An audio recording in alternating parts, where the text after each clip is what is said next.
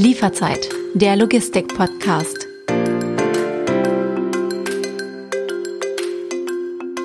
Willkommen bei Lieferzeit, der Logistik-Podcast. Mein Name ist David Siems und ich spreche heute wieder mit einem ausgewiesenen Logistikexperten, der sich schon sehr darauf freut, im März ins Kino zu gehen, um einen seiner Lieblingshelden zu sehen. Wer das genau ist, das erklären wir am Ende dieser Podcast-Folge. Willkommen, Dennis Kollmann, CSO von Hermes Germany.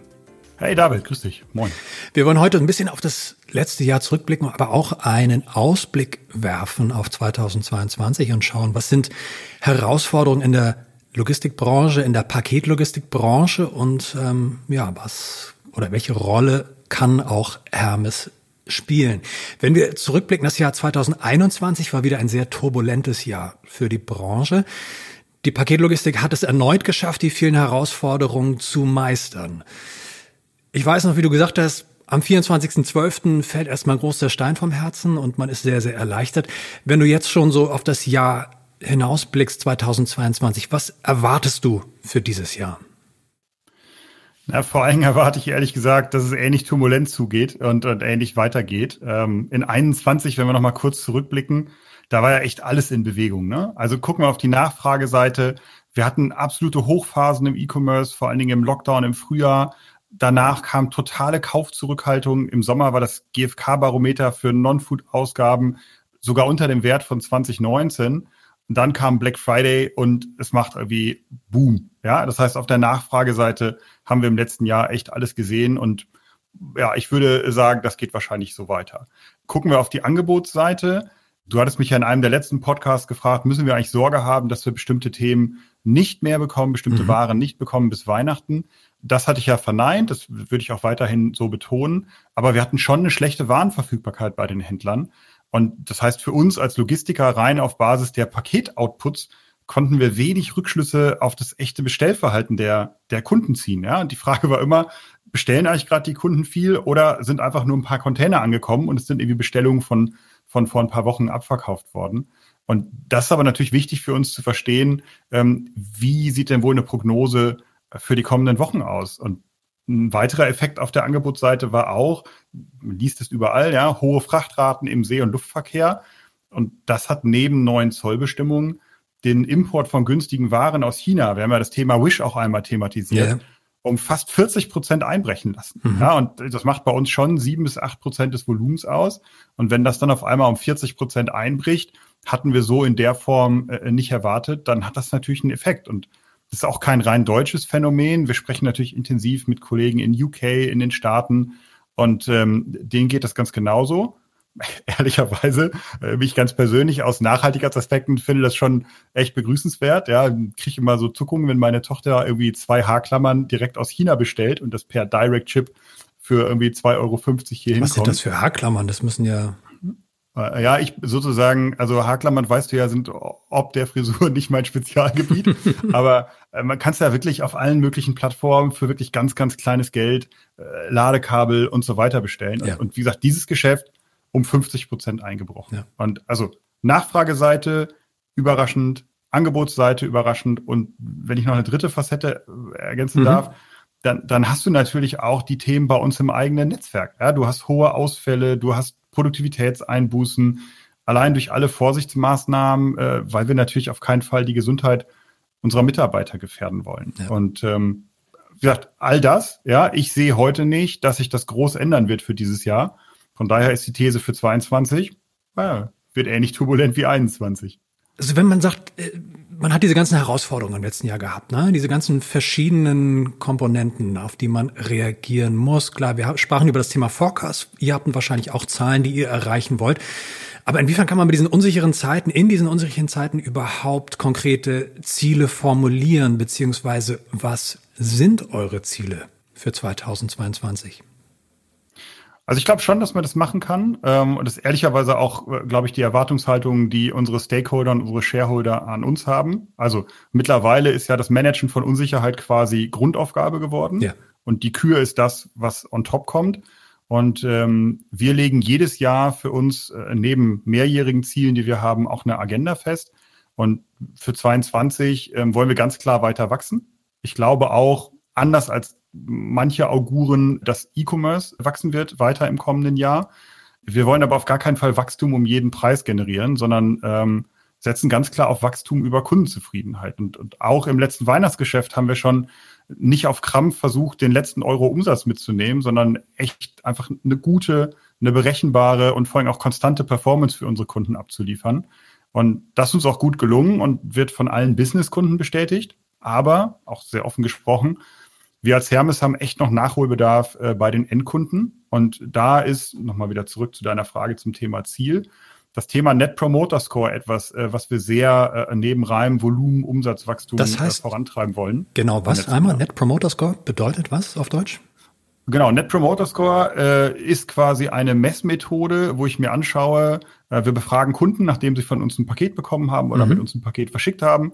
Und wir gucken, wie viel würden das quasi ihren Kunden oder ihren Freunden weiterempfehlen. Das sind unsere äh, Promotoren. Mhm. Und dann gibt es die Kritiker, die sagen, will ich auf keinen Fall weiterempfehlen die werden voneinander subtrahiert und daraus kommt dann ein Wert, der optimalerweise möglichst groß ist. Er ist noch nicht so groß, wie wir uns das wünschen für Hermes. Und damit ist äh, neben Volumenwachstum unser klares Ziel für 22 den Net Promoter Score zu steigern und haben echt viele Maßnahmen im Köcher, ja, die wir jetzt implementieren oder schon implementiert haben und werden daran sehr, sehr intensiv und kontinuierlich arbeiten. Das ist unser Top-Ziel für nächstes Jahr.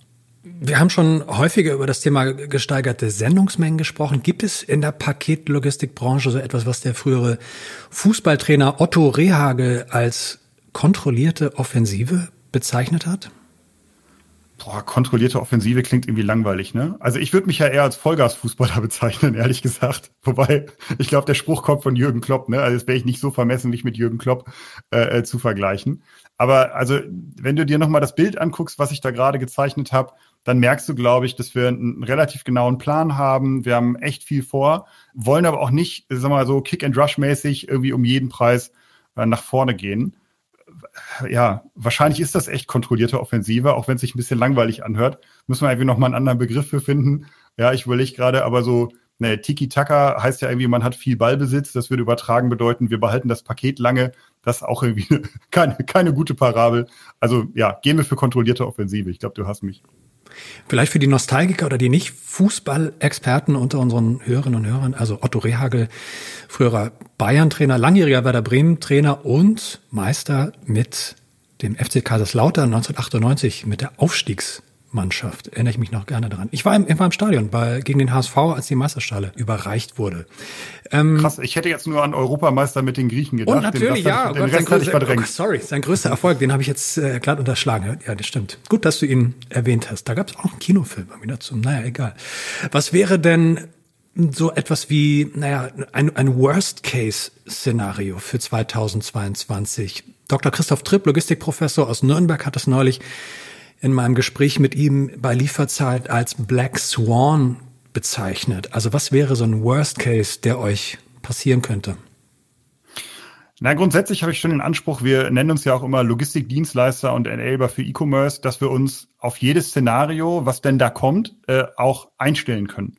Und aus dem Begriff einstellen merkst du aber schon, wir müssen irgendwie so ein bisschen predikten, wir müssen ein bisschen absehen können, äh, was da kommt. Und Darum würde ich mal sagen, ob viel Menge, ob wenig Menge, äh, wie auch immer eine Jahresverteilung ist, äh, damit können wir umgehen. Aber Worst-Case-Szenarien sind für mich insbesondere Szenarien, auf die man sich nicht vorbereiten kann. Ja, die irgendwie überraschend kommen, ähm, äh, dieses ganze äh, VUCA-Thema, ja, Themen, mit denen wir nicht gerechnet haben, weil das bedeutet nämlich, ich muss das mit einer hohen Management-Attention beobachten und im Zweifel führt das dann dazu, dass ich mich nicht um wirklich relevante Themen kümmern kann. Wir haben eben über NPS gesprochen und so weiter. Ja, wenn ich mich die ganze Zeit drum kümmere, was macht eigentlich mein Basisgeschäft, auf welche Menge muss ich mich morgen einstellen, dann kann ich mich nicht um das kümmern, was mein Geschäftsmodell äh, mittel- und langfristig nach vorne bringt. Und das ist eben das Thema Kundenzufriedenheit, das ist Perception bei den Endkunden. Ja, äh, darum wollen wir uns kümmern und nicht drum, welche Paketmenge kommt morgen. Von daher also ganz klar, ähm, Worst-Case-Szenario, Szenarien ähm, mit hoher Unsicherheit. Und ich antizipiere mal da die nächste Frage, wie reagiert ihr denn darauf? Ja, also wir, wir, wir als Hermes haben uns jetzt eben echt ein, ein Team von Business-Analysten aufgebaut, die für uns eben versuchen, wirklich auf Basis verschiedenster Themen äh, Vorhersagen zu machen. Denn wir haben ganz klar festgestellt, dieses Thema Gut-Feeling, ja, Bauchgefühl. Mhm. Olaf Schabirowski hat immer so einen schönen Satz, der halt sagt, äh, der Mensch neigt halt leider dazu, Erfahrung der nahen Vergangenheit in Prognosen überzugewichten. Und das, wir haben festgestellt, damit hat er recht. Ja, wann immer wir irgendwie versuchen, Sachen vorherzusagen, kommst du aus irgendeiner Menge starken Zeit, ist man mega bullish, ja, kommt man aus einer mega schwachen Zeit, glaubt man irgendwie, morgen geht die Welt unter. Und darum haben wir jetzt versucht, das sozusagen auf neutrale Beine zu stellen und das möglichst gut zu prognostizieren. Also ihr habt nicht im Hinterstübchen irgendwie so ein Team von Experten, die sich Algorithmen anschauen und eventuell davon ausgehen, dass Lieferketten komplett zusammenbrechen und dass niemand mehr irgendwas bestellt. Also das ganz, ganz einen großen Teufel malt ihr wahrscheinlich nicht an die Wand. Exakt. Also ich habe es eben gesagt, ich erwarte weiteres Wachstum für dieses Jahr. Wir haben übrigens auch äh, nicht eine Truppe von Leuten, die dann einfach bestellen, wenn wir zu wenig Pakete haben und das zurückschicken. Ja, auch, auch der Vorschlag lag schon mal auf dem Tisch, aber wir wollen ja unsere Kunden auch langfristig stärken. Was wäre ein Best-Case-Szenario? Wir sprachen über die vielen Herausforderungen, unruhige Zeiten in den letzten zwei Jahren, Corona nochmal so als Brandbeschleuniger. Was wäre ein Best Case? natürlich etwas, was man super planen kann. Ja, wenn ich mir was wünschen dürfte, dann ist es kontinuierliches Wachstum und das vielleicht sogar. Ähm, wir haben ja stark über Saisonverläufe auch gesprochen. Also, also mal in meinem Best persönlichen Best Case Szenario, ja, dann haben wir kontinuierliches Wachstum im E-Commerce und es wachsen vor allen Dingen Geschäftsmodelle, die keinen ausgeprägten Saisonverlauf haben oder vielleicht sogar welche, die irgendwie antizyklisch in die bisherigen Low Seasons reingehen. Ja, wenig Nachfrage kurz vor Weihnachten, viel Nachfrage im Sommer. Ich, ich suche die immer noch. Ja, falls irgendwie einer der Zuhörer eine Idee hat, dann äh, gerne melden, aber optimalerweise per Direct Message bitte, damit nicht gleich alle in der Branche das mitschneiden. Aber Spaß beiseite, das wäre natürlich irgendwie der Best Case. Wir sind da und wir sind als Branche da, um E-Commerce zu enablen.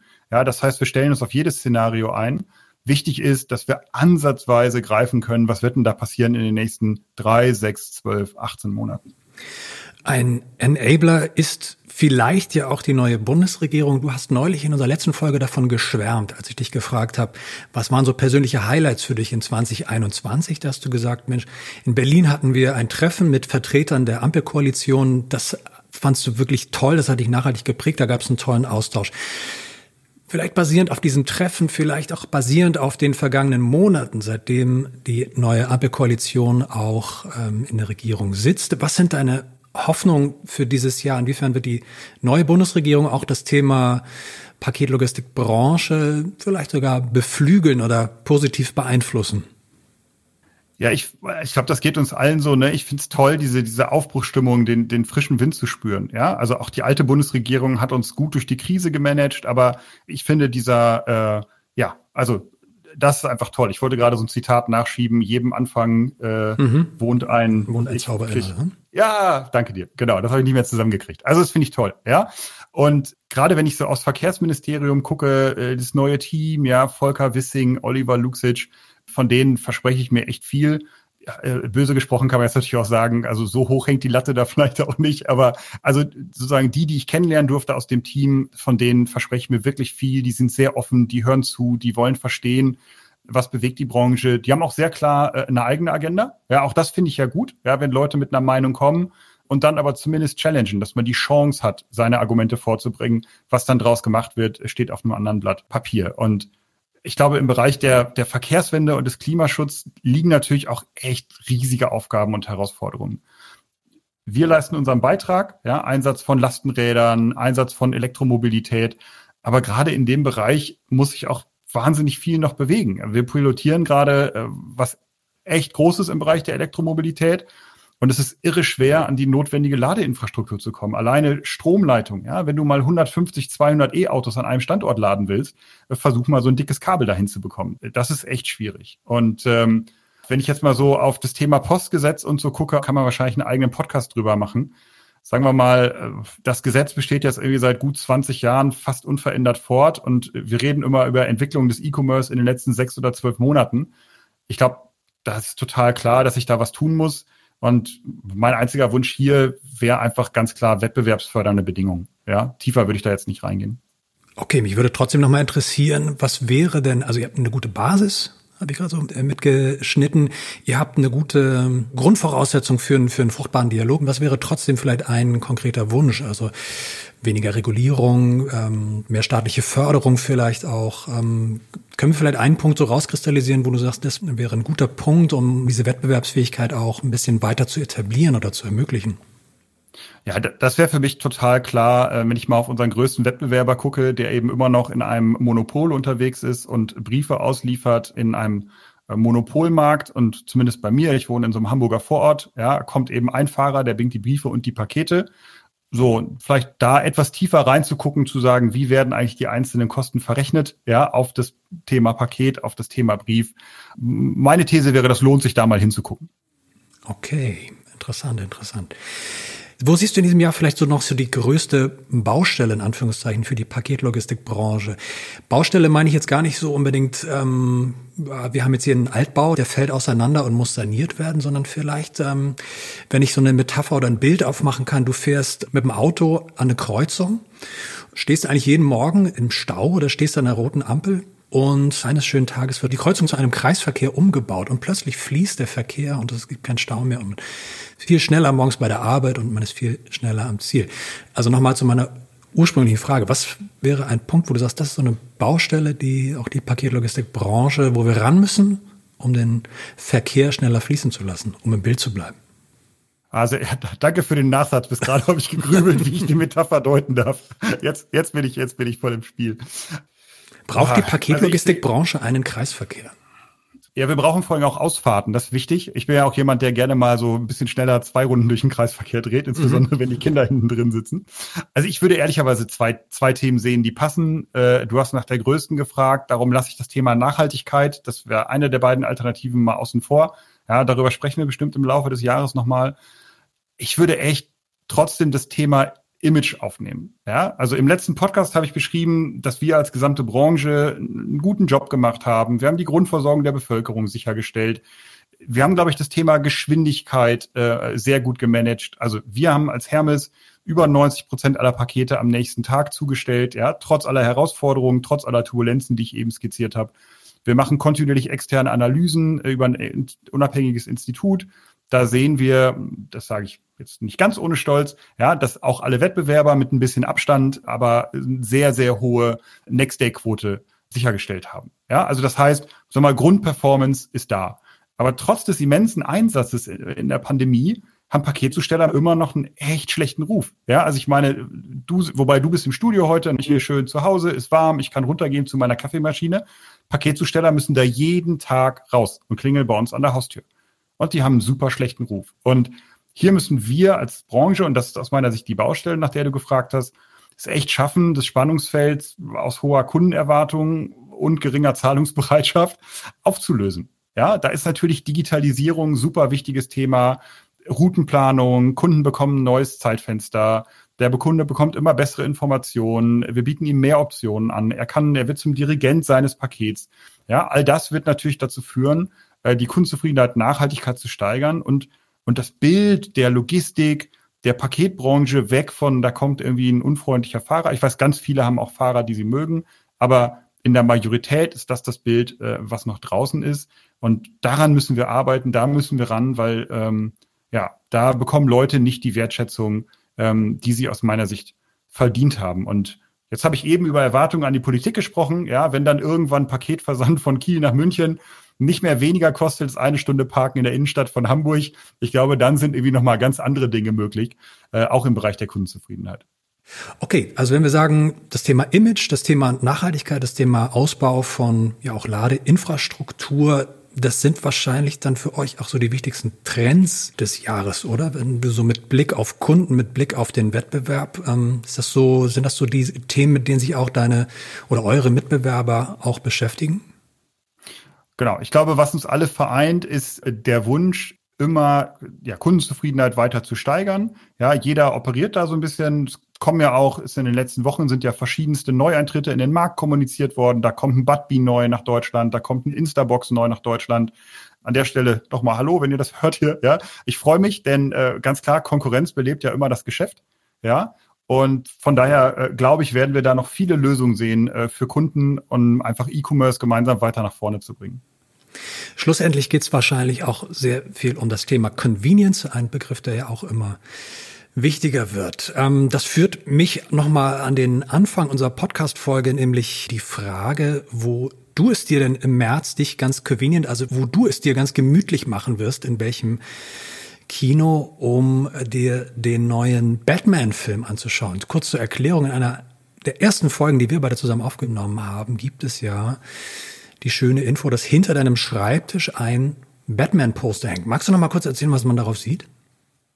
Das ist im Grunde einfach nur so eine Silhouette von Batman, ja, und ich äh, erkenne immer an der Mimik meiner Gegenüber in Videokonferenzen, wenn ich es durch einen Zufall geschafft habe, meinen Kopf genauso positionieren, dass es so aussieht, als wären es meine Ohren quasi. Und äh, ich finde aber diesen Spruch so großartig. Always be yourself, unless you can be Batman, then always be Batman. Das ist ein Geschenk meiner Frau und das hat natürlich einen guten Platz äh, bei mir im Büro gefunden. Ab 4. März startet der neue Batman-Film. Ähm, kurze Quizfrage noch zum Schluss. Wie viele verschiedene Batman-Darsteller haben wir denn bislang erlebt in der Filmgeschichte? Also ich, gebe dir, mal, ich geb dir mal einen Tipp, es ist, es ist einstellig, es ist nicht zweistellig. Ich habe ja bis gerade gehofft, du hättest die Buzzword Challenge vergessen, ne? Aber dass du die jetzt ans Ende stellst, ist echt, äh, um mich hier in Sicherheit zu wiegen zwischendurch, ist echt unfair. Ähm, ich hätte ehrlicherweise auf fünf getippt, ohne es genau zu wissen, ehrlich gesagt. Ganz nah dran, es sind sechs. Kriegst du die ah. zusammen? Wie viel kriegst du zusammen? Wir machen es mal gemeinsam. Ich fange mal an mit Adam West. Kennst du noch früher die alten Batman-Folgen im Fernsehen, ne? Mit Robin. Ja, aber ich glaube, boah, ich kann mir echt schlecht Namen merken. Ähm, okay, ich helfe dir. Michael Keaton, Val Kilmer, Christian Bale, Ben Affleck und ab März im Kino. Das ist gerade das PR, was wir eigentlich machen. Ähm, eigentlich schade, aber vielleicht können wir es beim nächsten Mal etablieren. Robert Pattinson, bekannt aus den Twilight-Vampirfilmen. Sehr cool. Danke dir für die Hilfe. Dennis, vielen Dank für die Zeit, für die Lieferzeit. Hat mir wieder sehr viel Spaß gemacht und ähm, ich freue mich auf unsere nächste Folge. Danke dir, David. Angenehmen Tag noch.